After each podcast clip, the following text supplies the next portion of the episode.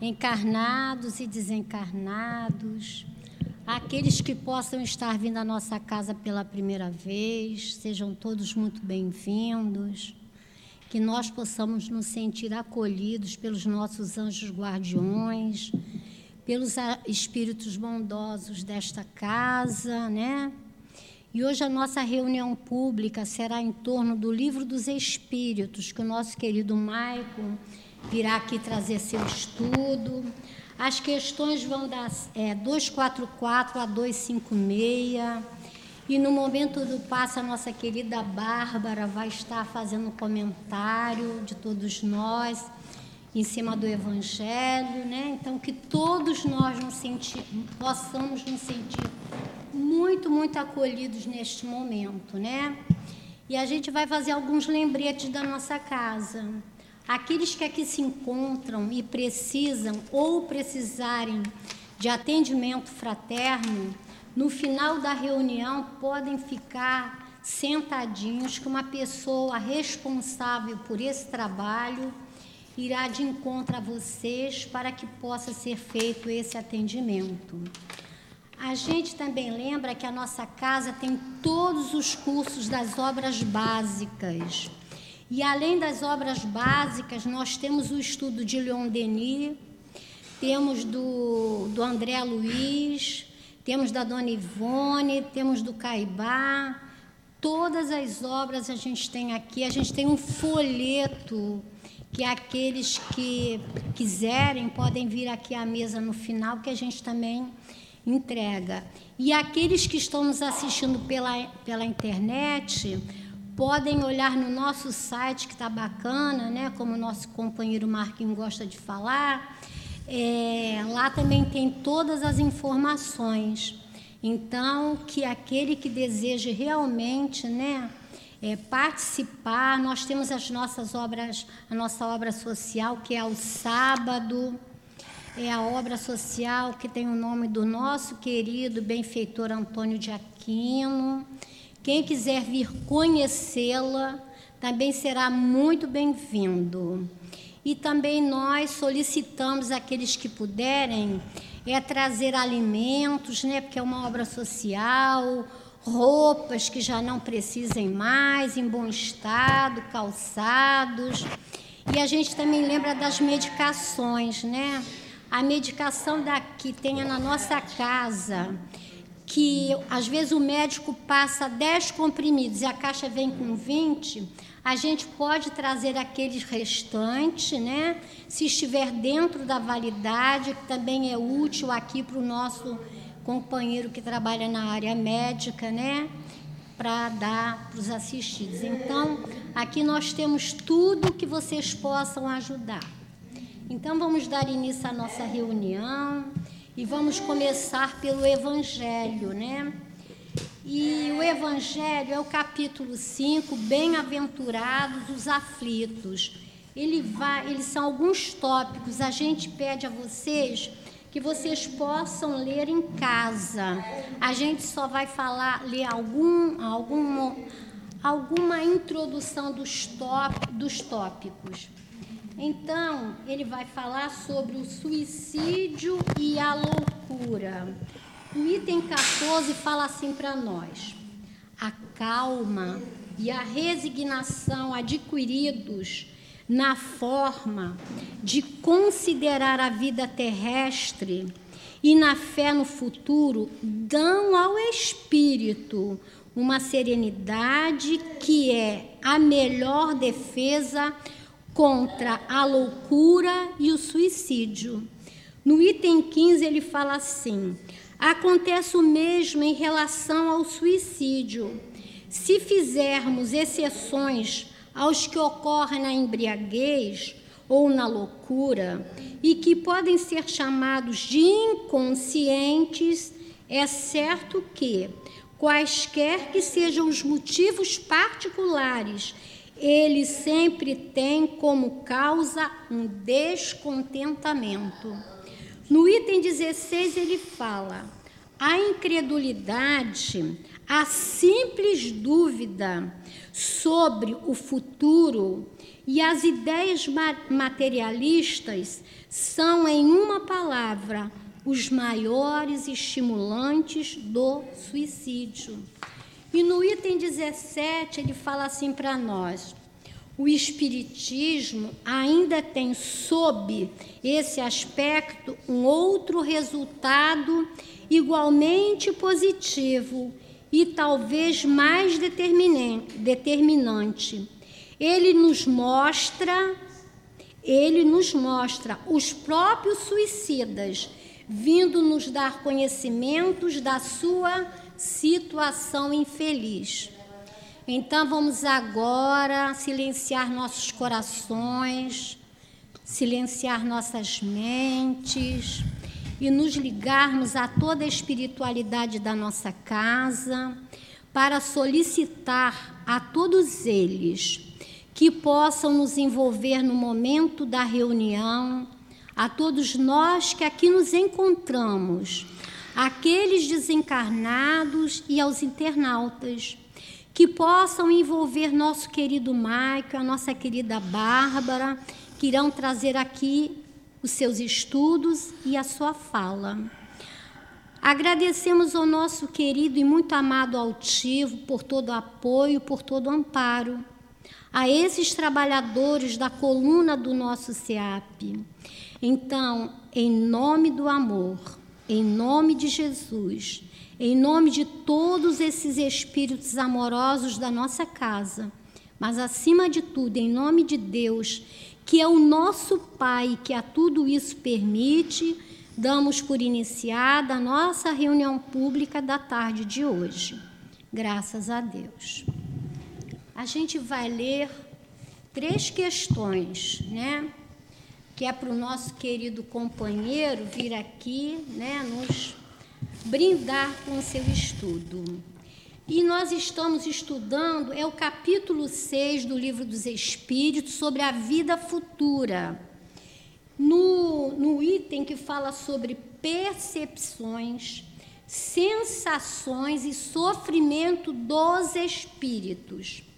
Então a gente selecionou a questão 244, onde diz assim para nós: Kardec pergunta aos espíritos os espíritos veem a Deus? Aí eles respondem: apenas os espíritos superiores o veem e o compreendem. Os espíritos inferiores sentem e o adivinham. E na pergunta 248, ele fala assim: ele, ele pergunta o espírito vê as coisas tão distintamente quanto nós? Eles respondem: mais distintamente, pois sua visão penetra onde não podeis penetrar, nada obscurece. E na pergunta 275, ele fala assim, eles perguntam assim: Quando um espírito diz que sofre, experimenta que tipo de sofrimento?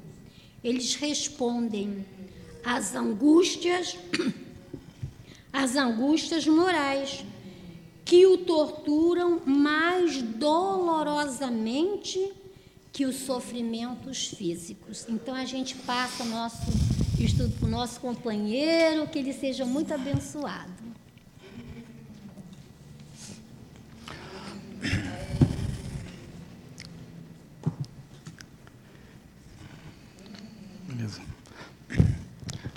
Boa tarde a todos. É, literalmente debutando aqui nessa tribuna. Então, se vocês perceberem meu corpo tremendo, não é frio. Né? Com certeza não é frio. É, é, a responsabilidade né, que a gente abraça de se colocar ao ponto de se preparar no estudo da doutrina espírita para poder compartilhar. E aí, quando a gente fala de hoje, né, o sábado é um dia que há muitos anos né, a, gente que frequenta né, a casa espírita aos sábados, né? Eu frequentava o Leão Denis há um ano, né? Vou fazer dia 3 de agosto um ano de SEAP. E, o sábado para mim sempre foi muito natural eu estar na casa espírita. E, e, em vários momentos da vida que a gente fica projetando o que vai fazer e o que vai ser. A única coisa que não alterou dentro desse processo é estar sábado na casa espírita. E aí a pergunta que fica é: e daí?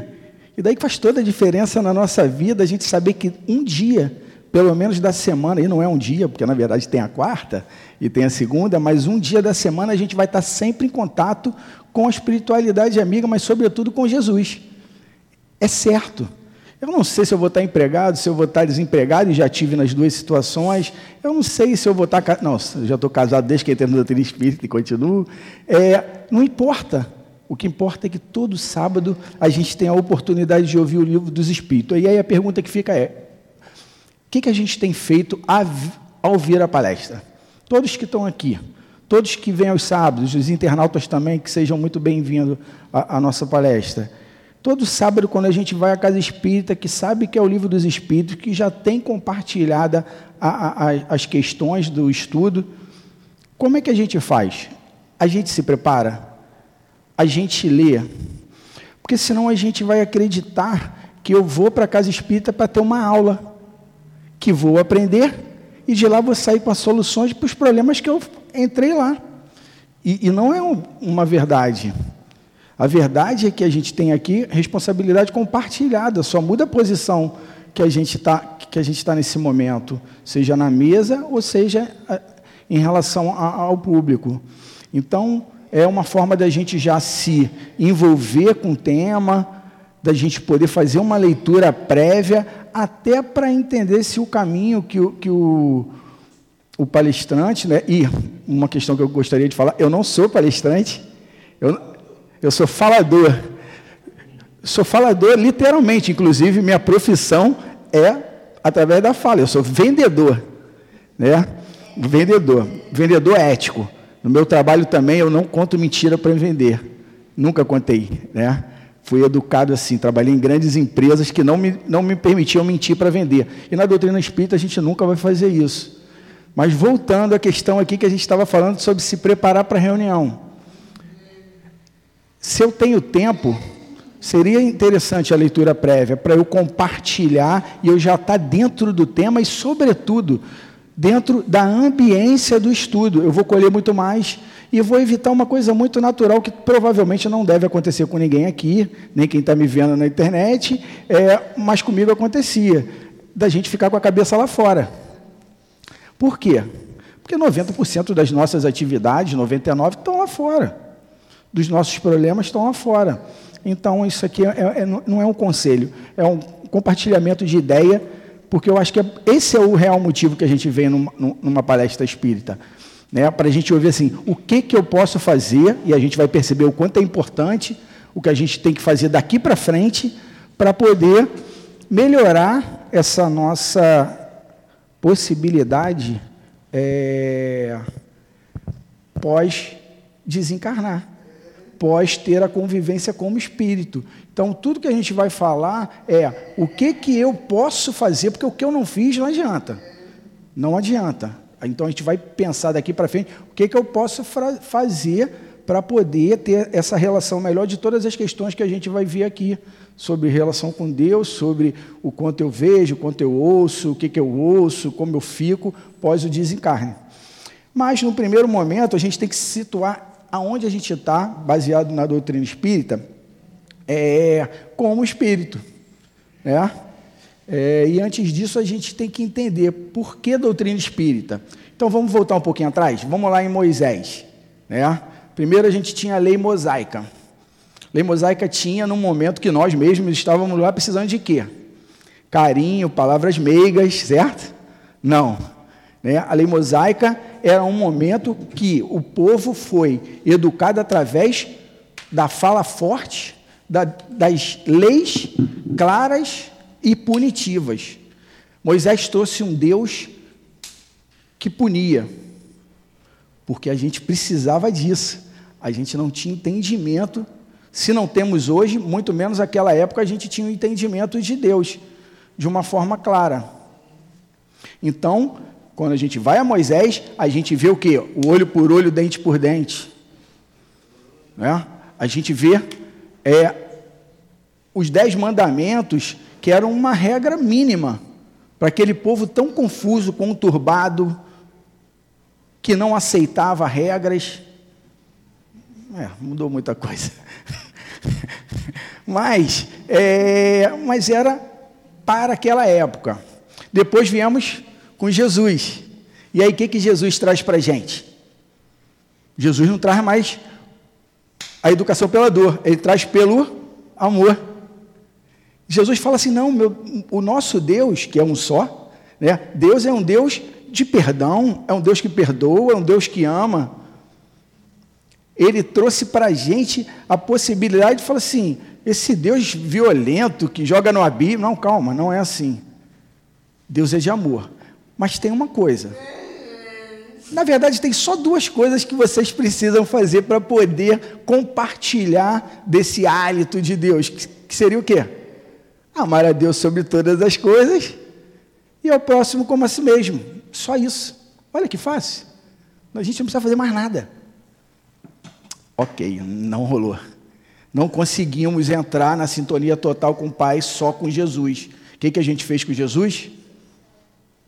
A gente prendeu, né?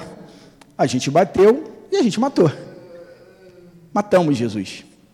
Porque ele não trazia o que a gente queria ouvir ainda, mas ele trouxe a mensagem que se propagou. Porque Jesus, ele, ele não era alguém, ele era só quem tinha ligação com Deus e quem tem a ligação com Deus até hoje, que está ligado indiretamente a gente. Aumentando nas questões sem, sem tocar nelas, mas vamos falar.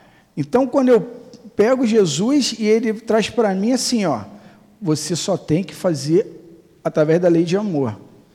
E o que, que a gente fez? A gente levou ele, entregou ele, preferiu as lideranças à época, mas a mensagem se propagou. E, e aí o que é mais interessante com Jesus é assim: como Jesus alcançava a gente? Era muito difícil a fala naquele momento. Né? Então ele encontrou as parábolas. Assim como educam crianças. A gente ali, crianças, né? a psicologia explica bastante isso. Nós aqui, adultos infantis, que somos hoje ainda muitos, né? e lá, literalmente infantis, precisando ser educados. Aí Jesus contou a historinha. Vamos educar através das parábolas, que são histórias, eles vão entender. E entendemos algumas coisas, e construímos uma ideia de um Deus melhor, e muitos ali se modificaram. Eu acho que a gente tem uma melhor referência, né? claro, tem muitas, mas Emmanuel fica muito patente para a gente o quanto aquele contato com Jesus transformou Emmanuel, né? há dois mil anos. A gente há dois mil anos está meio por aqui ainda. Mas já estamos aqui na casa espírita, estamos na palestra, ouvindo, estudando, preparando, se preparando para ouvir, para se ouvir falar. Porque dizem que a melhor forma da gente é, é, questionar as nossas atitudes é se ouvindo, né? Porque os outros, infelizmente, a gente não ouve. A gente não ouve. Não é assim? Quando falam para mim, estão me agredindo. Quando falam assim, estão apontando o dedo. Né? Então, é, beleza. Jesus tinha que, de alguma forma, nos alcançar à frente e prometeu um consolador. Um consolador que falasse a nossa linguagem. Um consolador que explicasse através de perguntas e respostas, através de uma fala direta, de uma fala simples, o que eu ouço, o que eu entendo ainda, porque eu estou quase como lá atrás com Moisés. A gente vai ter variações de espíritos em vários estágios, mas a gente ainda olha e fala assim: poxa, tem muita gente de lá que não mudou nada. E a gente mudou 5%, outro 7%. Então, a gente precisava do Consolador. Consolador, eu, eu, eu, eu vejo eu, Michael, católico, né, anos atrás, recebendo o Consolador nessa vida.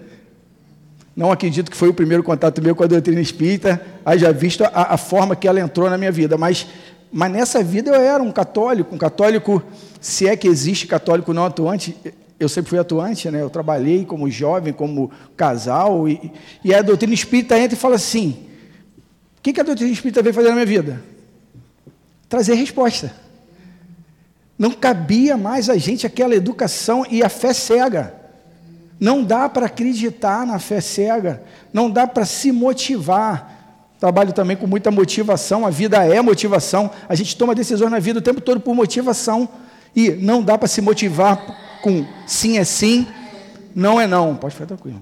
Sim é sim, não é não. Não me motivava mais não me, motiva, não me motivava a entender que se uma criança nasceu com saúde e a outra nasceu com uma, de, com, com uma dependência física, que vai correr a vida toda. Como assim? E aí vem o livro dos Espíritos com todas as respostas. Vem o livro dos Espíritos para acalmar nossa alma e falar assim: senta, senta e escuta. Bem, mas ele não fala sozinho. Falar foi só uma forma de eu me comunicar. Tem que ler. E aí, sem ler o livro dos Espíritos, a gente não vai conseguir entender o que, que a gente está passando, por que, que a gente é assim, por que, que a gente consegue algumas horas e outras não. Não vai. Então, a, a, a ideia da, da palestra, a ideia de estarmos aqui é a comunicação de falar assim: estudem. Se a gente pudesse falar isso sempre, seria só isso. Se alguém, de todo mundo que está aqui, um, sair daqui e estudar mais do que estudava, acabou, está tá vencido. A palestra já está alcançou o objetivo. Eu não preciso falar bonito, eu não preciso ter aceitação da minha fala, eu, inclusive eu não preciso de nada. Eu preciso ouvir o que eu estou falando para ver se eu também modifico alguma coisa depois desse dia aqui. E é só por isso que a gente está aqui, nem chegamos nas questões. Parece que a gente não chegou nas questões. Mas adentramos a doutrina espírita. E adentrar a doutrina espírita, eu não posso não ler um pedacinho do Dr. Erma, né? A doutor Erma fala assim, ó. A grande a grande bênção que está tendo é em conhecer a vida espiritual estando encarnado.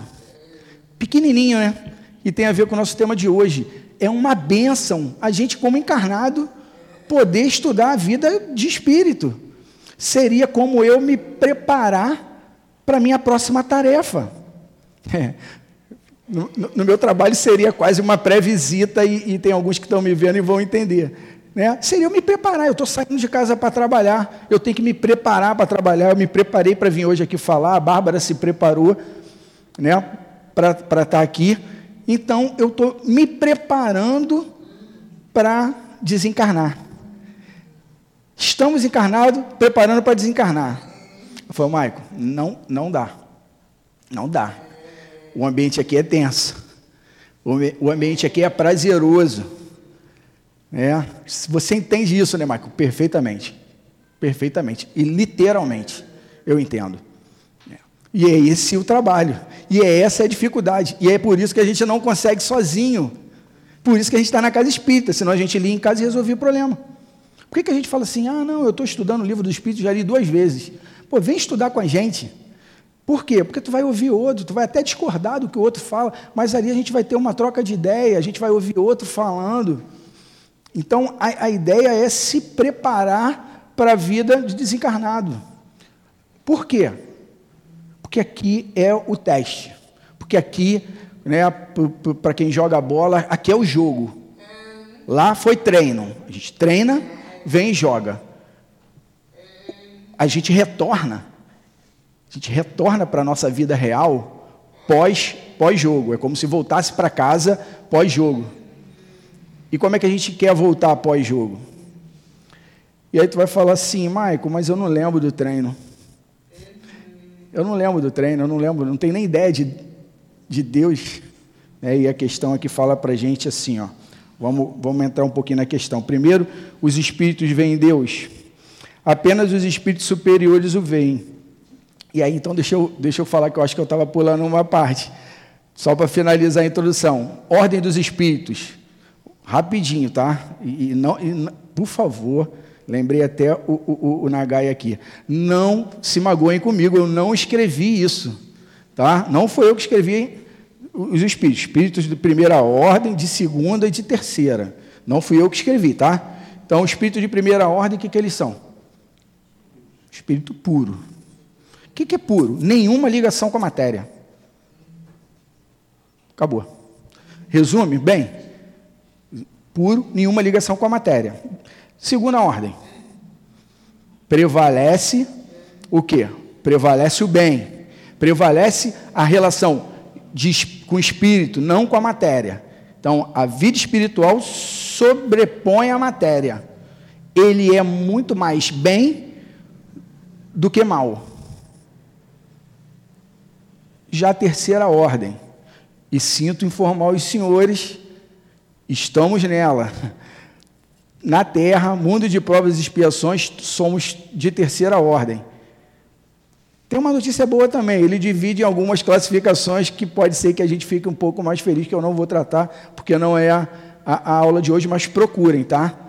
Classificação lá dos espíritos, na, na, na questão 100. Questão 100, 101, é bom estudar para entender mais e, e, e, ver como é que ela. Só que de terceira ordem é o quê? Espíritos imperfeitos. Totalmente ligados mais à matéria do que ao espírito mais afeitos ao mal. Não no sentido de ser mal, que aí ia falar, não, mas eu não sou mal, pô. Eu não, como eu sou mal? Eu não sou mal. Mas ligado às paixões. E eu sei que às vezes a gente não entende, mas as paixões não são boas. Ok? Elas não levam para um caminho legal. Ainda que deem muito prazer. E dá prazer sim. Dá prazer sim. E é isso que mexe com a gente. Porque a gente está numa encarnação de sensação pura, de pele, de, de sentir todas as vibrações e a gente mergulha de cabeça.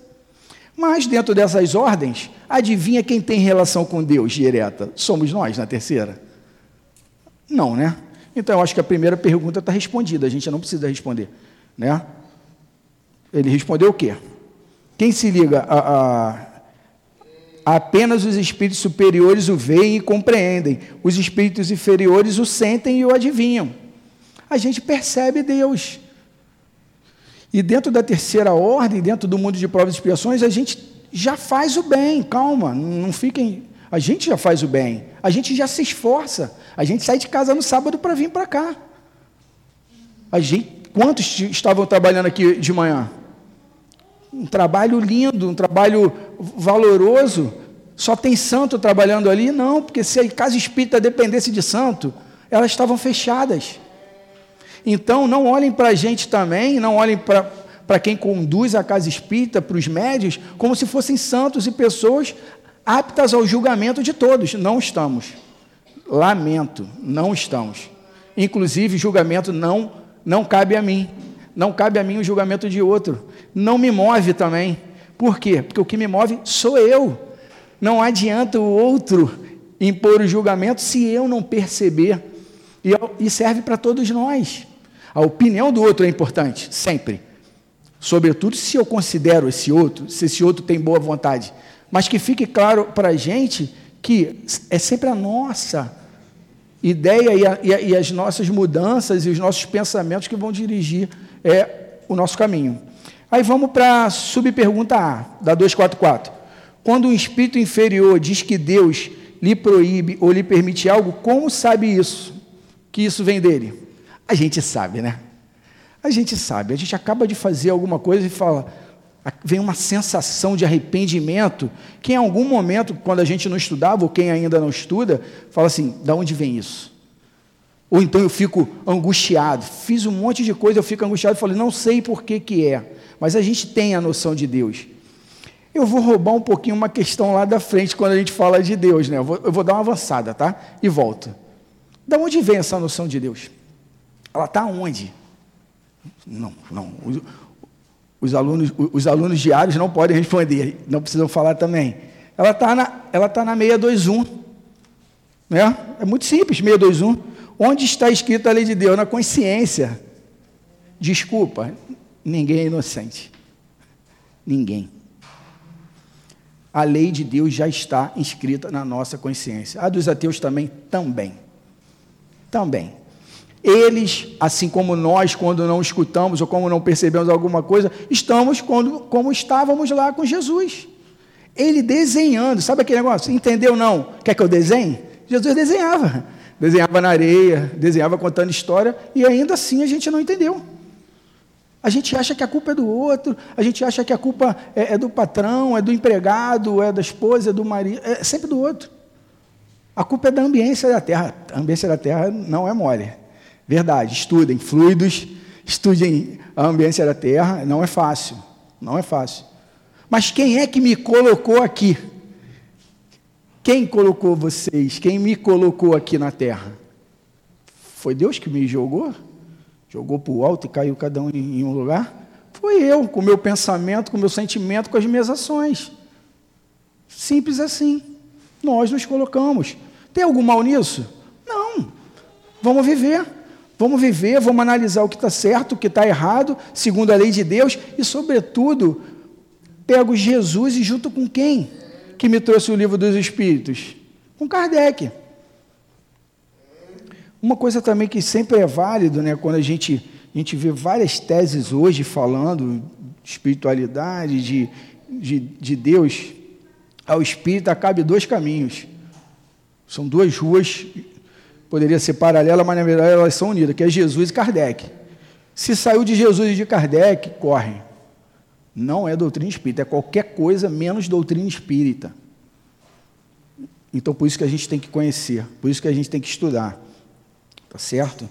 E aí, na subpergunta B, na resposta da A, ele falou assim: ó, ele não vê Deus, mas sente sua soberania, e quando uma coisa não deve ser feita ou dita, uma palavra, ele percebe como uma intuição. Quem não sentiu essa intuição até hoje? Sentiu. E está aí, justamente porque está na nossa consciência. Na subpergunta B, ele fala: a ordem lhe é transmitida diretamente por Deus. E aí vamos voltar lá na escala.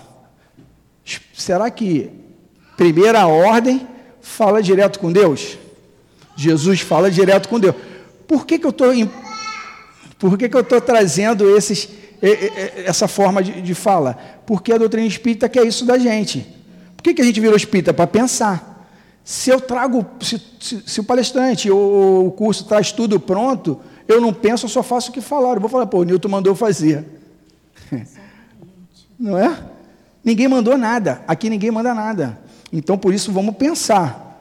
Na ordem, ele é transmitida diretamente por Deus ou por intermédio. Eu não preciso ler a resposta. Depois de estudar a escala espírita, eu já deveria saber que eu não vou direto a Deus.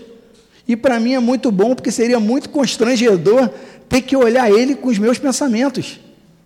Se fosse possível, para mim seria uma humilhação. Eu, com, a, com as minhas falas, com os meus pensamentos, Está de frente com Deus. Para mim era difícil estar de frente com o altivo, cara. Eu cheguei aqui, fui lá atrás. Fiz até uma coisinha errada, eu tomei café, né? Não era para tomar café antes de vir para cá. Não é pecado, mas me deixa mais, mais estimulado. Tomei o café, quando eu olhei, estava o Tivo me olhando. Falei, pô, Tivo, só um café. Né?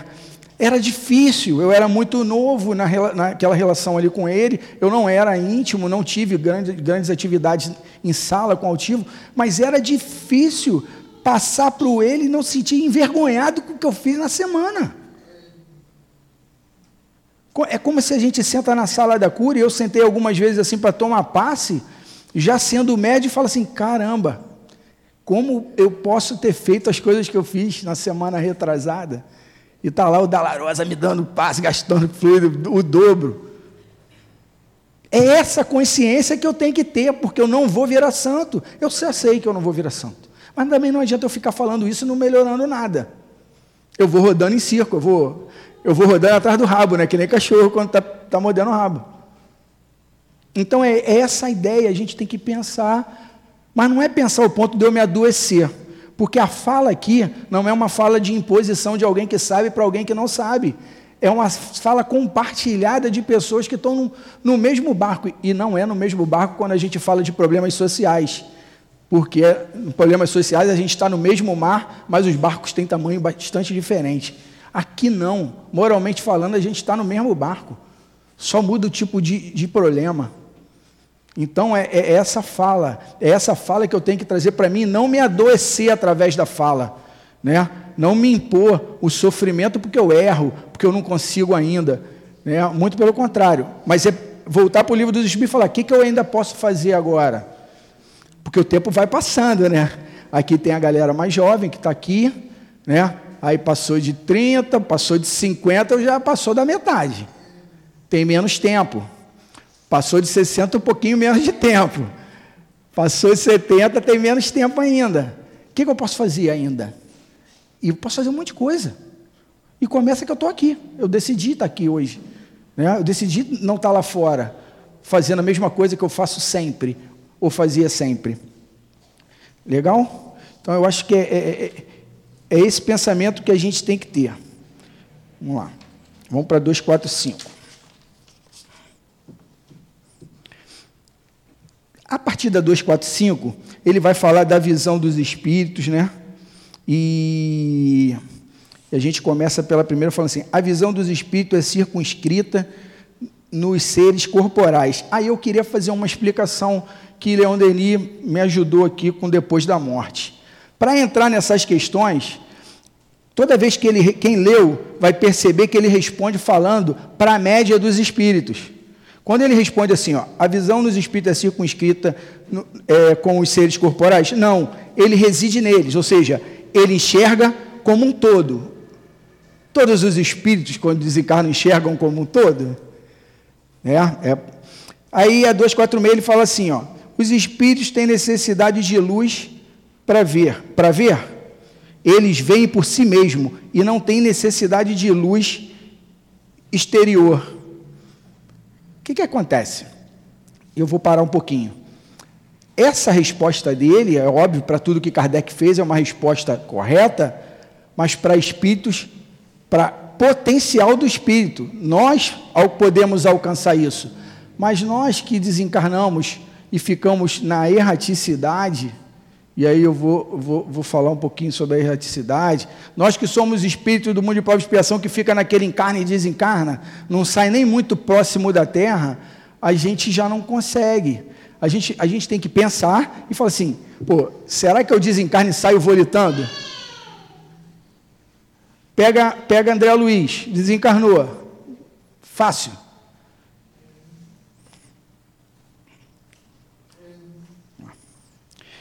Vou, vou pedir licença para ler um pedaço pequeno, tá? Enquanto as, isso aqui é erraticidade, livro depois da morte. Enquanto as almas emancipadas da influência da terra se reúnem em grupos por simpatia, composto por membros que se amam, compreendem-se e vivem profundamente felizes, em perfeita harmonia, os espíritos que não souberam vencer suas paixões levam vida errante, que sem ser para eles causa de sofrimento, torna-o inconstante e irrequietos. Essa condição do espírito é a erraticidade. E a maior parte dos espíritos que viveram sobre a terra não são nem bons nem maus, mas fracos e propenso né, à queda, à preguiça. Para falar a verdade, a gente não tem metas claras. Por isso que a gente fica nesse encarna e desencarna. Porque se eu falo assim, vamos, vamos pensar em, em estudo, você tem metas claras? Tenho. Eu quero fazer isso, eu vou estudar assim, pretendo passar para a faculdade tal e depois virar né, um profissional considerado. Isso é muito fácil para a gente.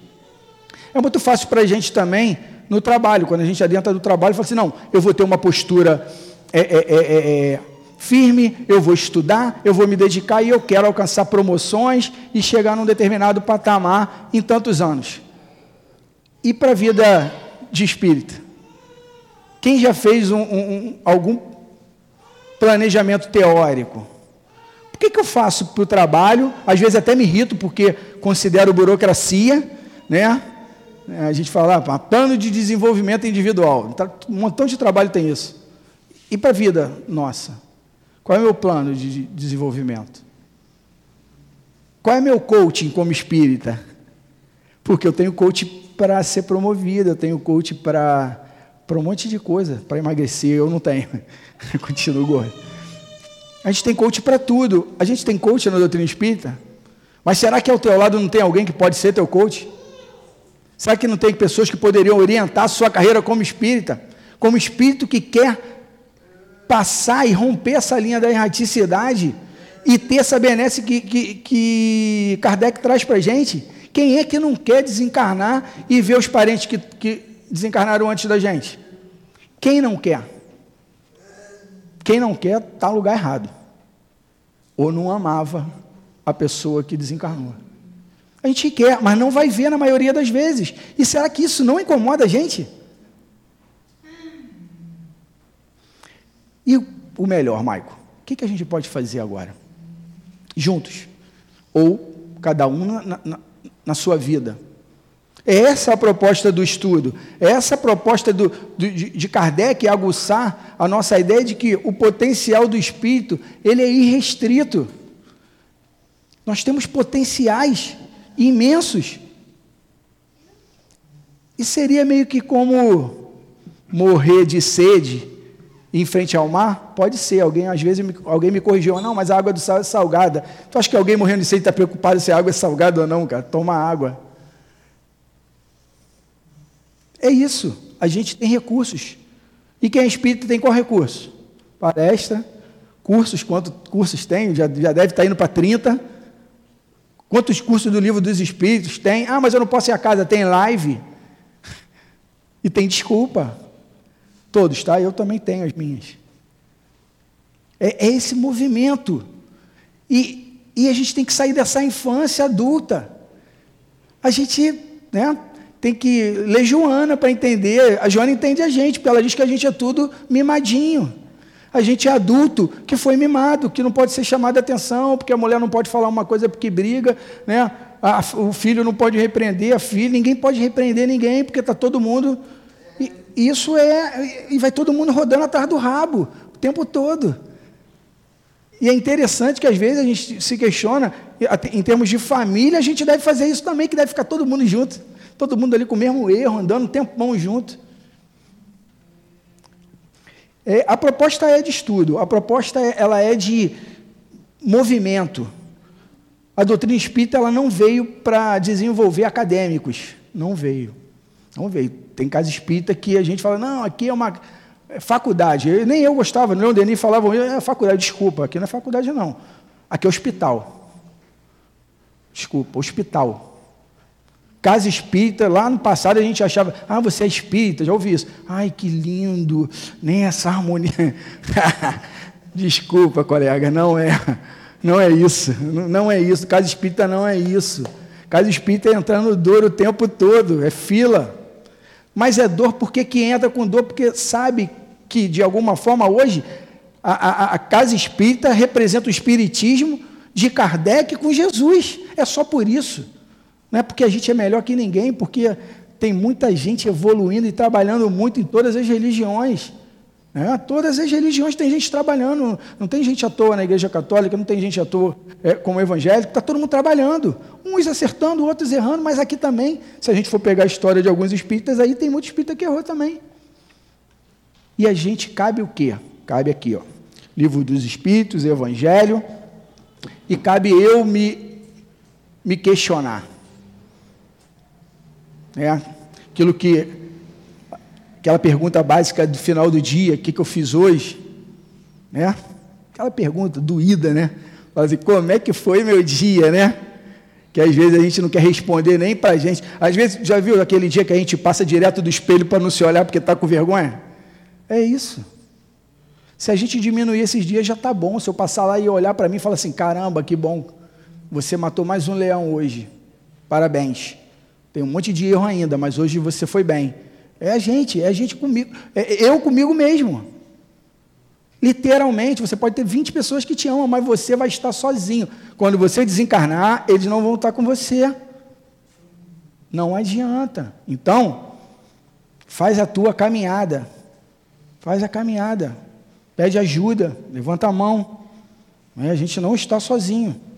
É, se eu não me engano, o, o irmão José, né? Ele, ele fala um pouco sobre isso também, né? se eu não me engano, o livro. Ah, vou esquecer, né, Maico? É, já esqueci, não vou esquecer, eu já esqueci. Mas irmão José, ele, ele fala assim, ó, ele, ele lembra que quando a gente desencarna, e a gente já estudou perispírito aqui, hoje não é aula de perispírito, mas vou passar rápido.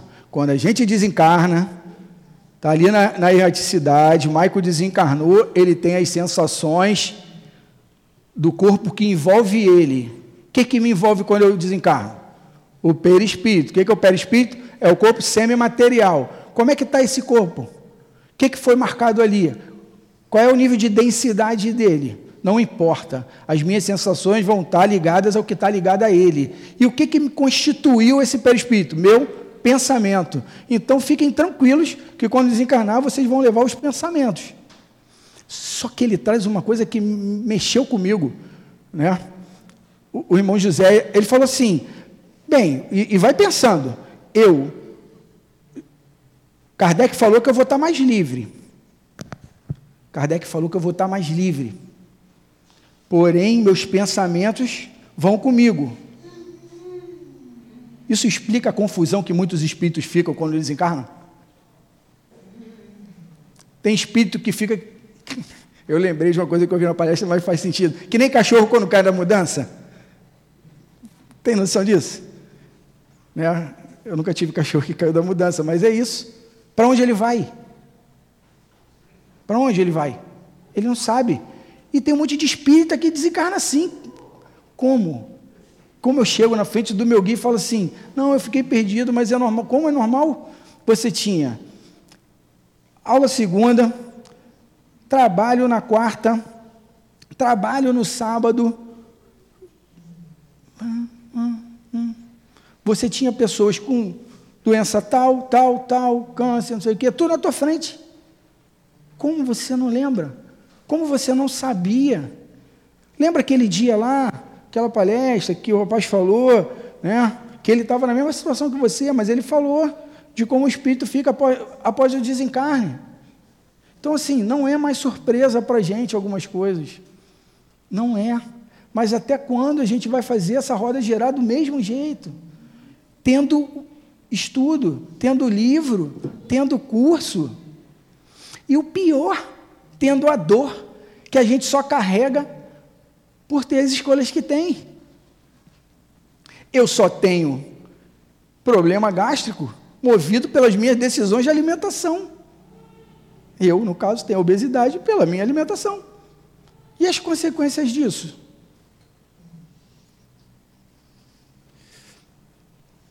Esse pensamento ele é contínuo, gente.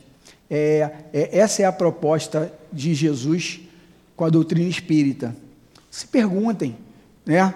Estudem, é, façam um movimento de mudança.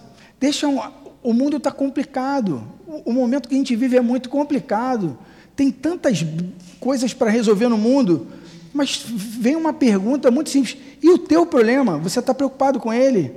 Você está preocupado com tudo, você está preocupado em falar de todo mundo, a gente está preocupado hoje com o outro de forma geral.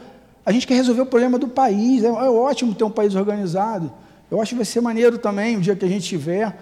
Ótimo. Mas e você? Será que não é mais fácil mexer com você, mudar a você? É que nem eu querer contato com Deus. É, a gente já ouviu alguns irmãos assim, falam assim, não, mas eu ouvi Deus. Não, você ouviu qualquer um, você não ouviu Deus. É exatamente isso, a gente não vai ouvir ele diretamente, mas ele fala todo dia através de uma pessoa que está nessa encarnação só para cuidar de você. E quem é? Não é sua mãe, não é seu marido, não é sua mulher, não é seu pai, não é sua mãe, é o guia, guia espiritual, o anjo da guarda. Pode ser o, que, o, nome que você quiser dar, pode escolher nome. Ah, o teu tem nome? Não, o meu não tem nome. Antes que não tem nome, não sei. Mas qual é a sua conversa com ele? Né? O que, que você ouve? Ah, nunca ouvi nada. Será? Será que aquele não faz não era ele te ajudando? Pode ter certeza que quando falaram para você fazer o que não era para fazer, não era ele. Aí a gente ouve. Por quê? Porque fala mais fácil aos nossos ouvidos, né? Encanta a gente melhor, né? Encanta a gente melhor. É... Vamos lá. 247. Os espíritos necessitam transportar-se para ver dois pontos diferentes. Podem, por exemplo, ver simultaneamente dois hemisférios do globo. está na mesma questão que a gente falou. Se eu desencarno e não estou conseguindo me ver, não estou conseguindo entender o, o, que eu consigo, eu ainda não consigo isso, mas eu posso, posso. Depende de quem? Depende de mim. E não seria bom, né? Como a gente lê as obras de André Luiz e fala, caramba, quanto trabalho bacana. E falando de obra de André Luiz, eu lembrei do Mundo Maior. E não lembrei porque eu escrevi, tá? Não lembrei porque me contaram, não está escrito. E, e, no Mundo Maior tem uma passagem que eu acho que é Calderaro, que fala para André Luiz assim, ó, estava querendo mostrar a diferença do cérebro do encarnado e do desencarnado. E era, na verdade, o desencarnado tinha sido assassinado e o encarnado era o assassino. E aí ele, André, olha para os cérebros. O André olhou para um cérebro, olhou para o outro, são iguais. Está errado. Porque o desencarnado não era para ter um cérebro igual ao do encarnado, mas ele está preso a ele. Está preso a ele. Ele vive os problemas que ele tinha como encarnado. Então, como eu quero desencarnar? Preso a, a, aos meus problemas? Não que eles não vão existir. Eles vão existir. Mas a gente tem que tentar resolver aquilo que é possível, a gente tem que pedir ajuda para resolver os outros, e o que não tiver como resolver, a gente tem a doutrina espírita, a gente tem um consolador maravilhoso, que apesar do livro dos Espíritos ser nobre e é quem vai ajudar a gente a mudar de rota, o Evangelho, segundo o Espiritismo, ele consola a gente todo dia. Ele consola aquele dia que tu não consegue ler e a lágrima cai, e você vai lendo, aí para de ler porque embarga, e tu volta. Então a gente tem consolador diário. A gente tem remédio para tudo. Eu, eu, trabalho com remédio. Gente tem remédio para tudo para tudo. A indústria farmacêutica ela é rica. E a doença da alma? A doença da alma muitas vezes é tratado só como doença física. Milhões de pessoas hoje se entorpecem de tudo. Que a gente tem que tratar e tem que tomar mesmo, porque se o médico prescrever, está indicado, tem que tratar. Mas e a alma? Por que, que eu não trato? Por que, que eu venho aqui, tomo dois passes, três passes, dei uma melhorada e sumo? Ah, não, porque agora eu melhorei, eu estou com muito compromisso. Qual é o compromisso, cara? Vamos fazer uma brincadeira? Todo mundo desencarna hoje. Vamos desencarnar hoje, todo mundo, bum. E aí? E os compromissos? Quais serão os compromissos? Pensa. Vai todo mundo pensar, né? Não, caramba, não fiz isso, não paguei aquilo, não. não. Qual é o compromisso com a tua vida que segue?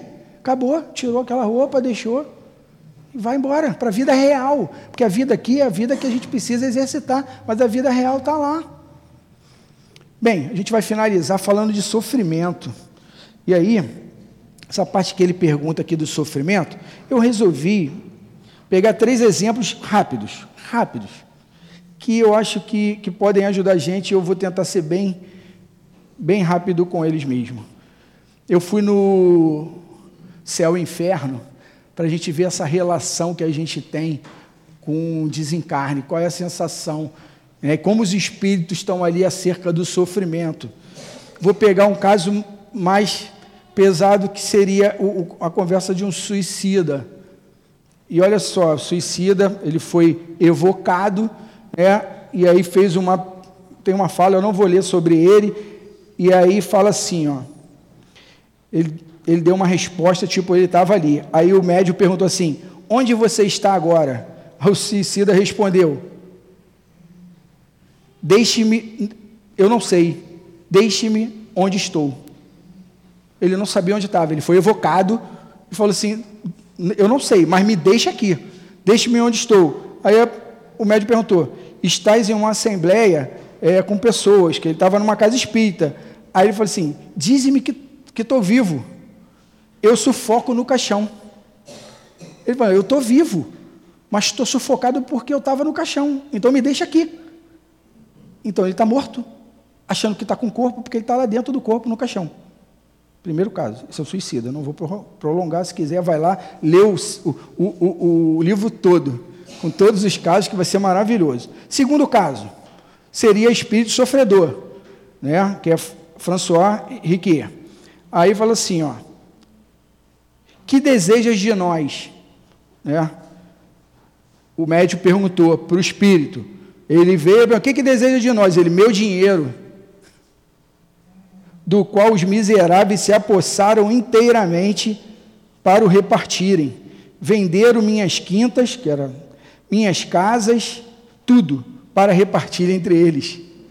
O cara está lá desencarnado, está preocupado com a herança. E vamos aliviar um pouquinho para a gente. vamos falar um caso assim. É. Que é um espírito mediano.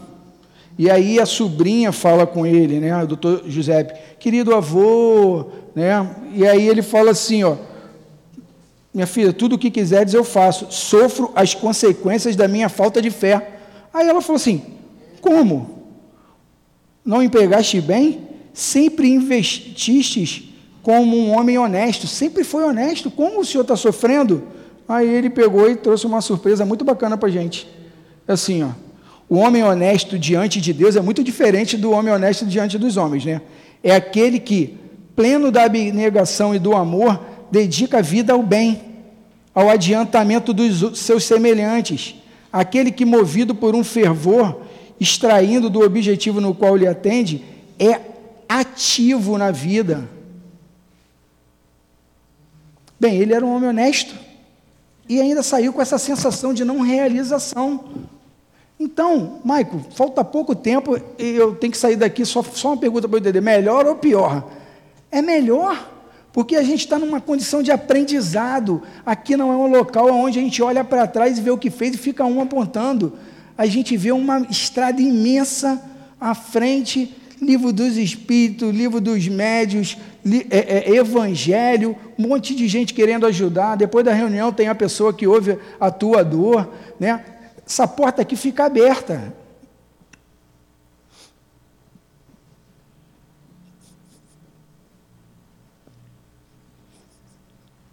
Essa porta fica aberta o tempo todo.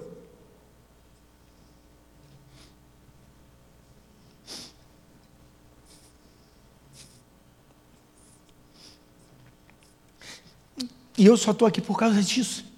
Porque se ela tivesse fechada, eu não estava aqui. E aqui tem defeito pra caramba, porque lá fora também tem, porque no Leão Denis também tem. Mas a porta está aberta. Mas não é só essa porta que está aberta. Mas aqui estava para mim. E qual é a porta que está aberta? Para vocês. Para vocês. E a gente não está abrindo. Também não é vergonha se emocionar. Não é vergonha.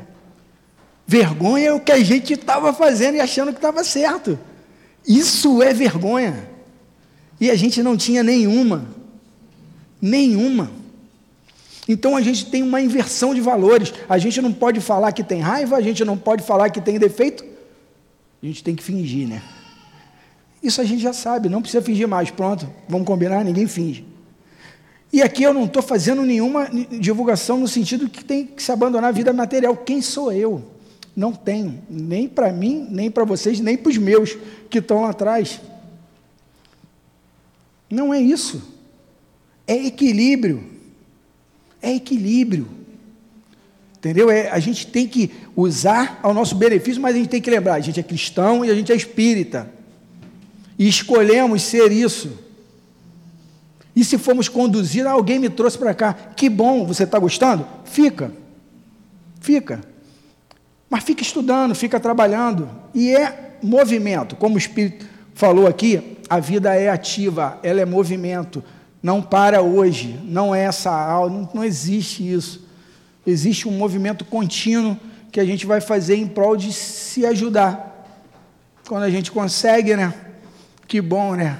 A gente olha para a estrada e fala assim, pô, está melhor do que ano passado? Eu estou muito melhor. Né? Quantos aqui não estão muito melhor do que um ano atrás? Né? Quantos no mundo estão melhor porque tomaram decisões melhores? Então é isso, esse caminho que a gente vai fazer junto. Agradecer a espiritualidade amiga, a todos, a vibração e tá aí. Debutei.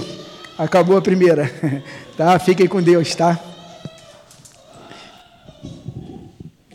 Agradecemos imensamente ao nosso querido Maico, né?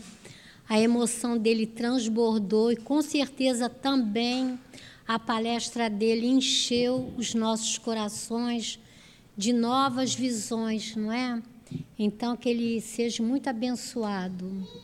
E agora nós vamos passar para o segundo momento da reunião, onde a nossa querida Bárbara irá fazer o comentário no momento do passe, né? E a gente vai solicitando aos companheiros médios que possam se posicionar para o momento do passe. E no momento do passe, aqueles companheiros que se encontram em suas casas, da mesma maneira, podem colocar a água, podem se posicionar para esse momento divino porque todos nós, com certeza, iremos ser atendidos dentro do que for melhor para o nosso espírito. Então, que a gente possa ter a certeza absoluta que seremos atendidos. Então, mais uma vez, vamos elevar nossos pensamentos à espiritualidade amiga para solicitar que, sob a orientação do médico Jesus, todos nós possamos receber os fluidos que irão aliviar o nosso corpo físico, mental e espiritual. Então, em nome desses queridos amigos que, através dos médios, irão fazer o seu trabalho, te solicitamos, querido Jesus, médico de nossas vidas, para darmos início ao momento do passe.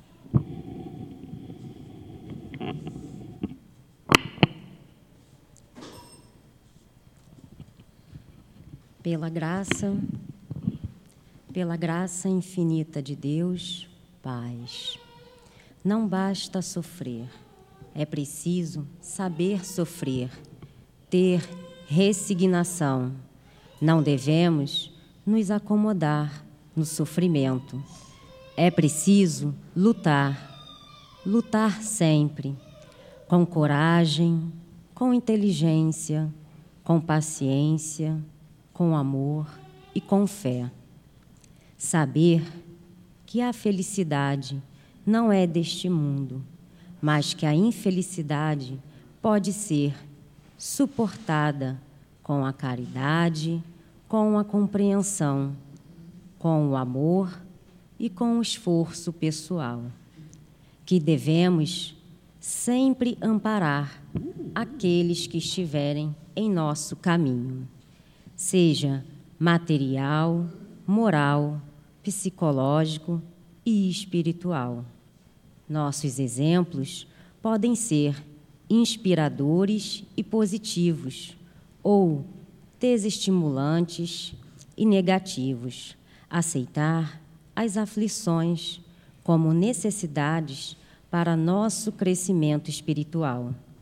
Espíritos bem-amados, anjos da guarda, vós a quem Deus, em sua infinita misericórdia, permite velar pelos homens, sede nossos protetores nas provações da vida terrena.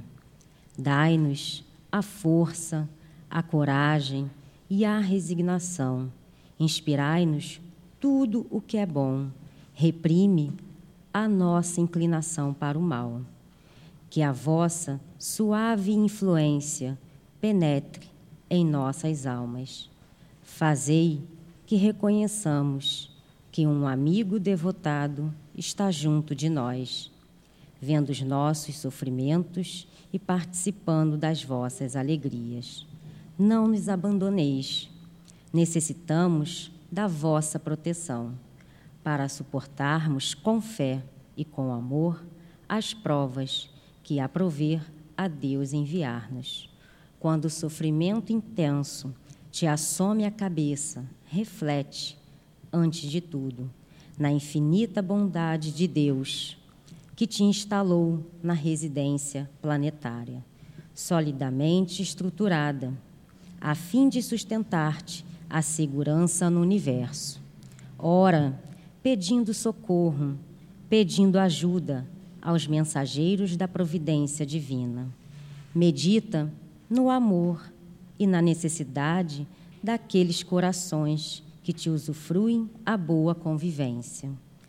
Ainda que não lhe conheças de todo o afeto que te consagram e embora a impossibilidade em que te reconheces para medir quanto vales para cada um deles.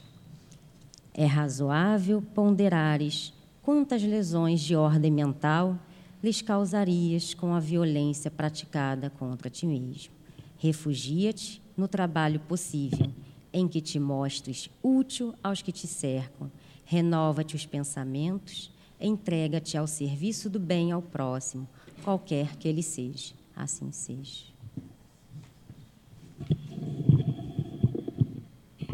Agora vamos, vamos agradecer, né? O momento da gratidão é importante nas nossas vidas.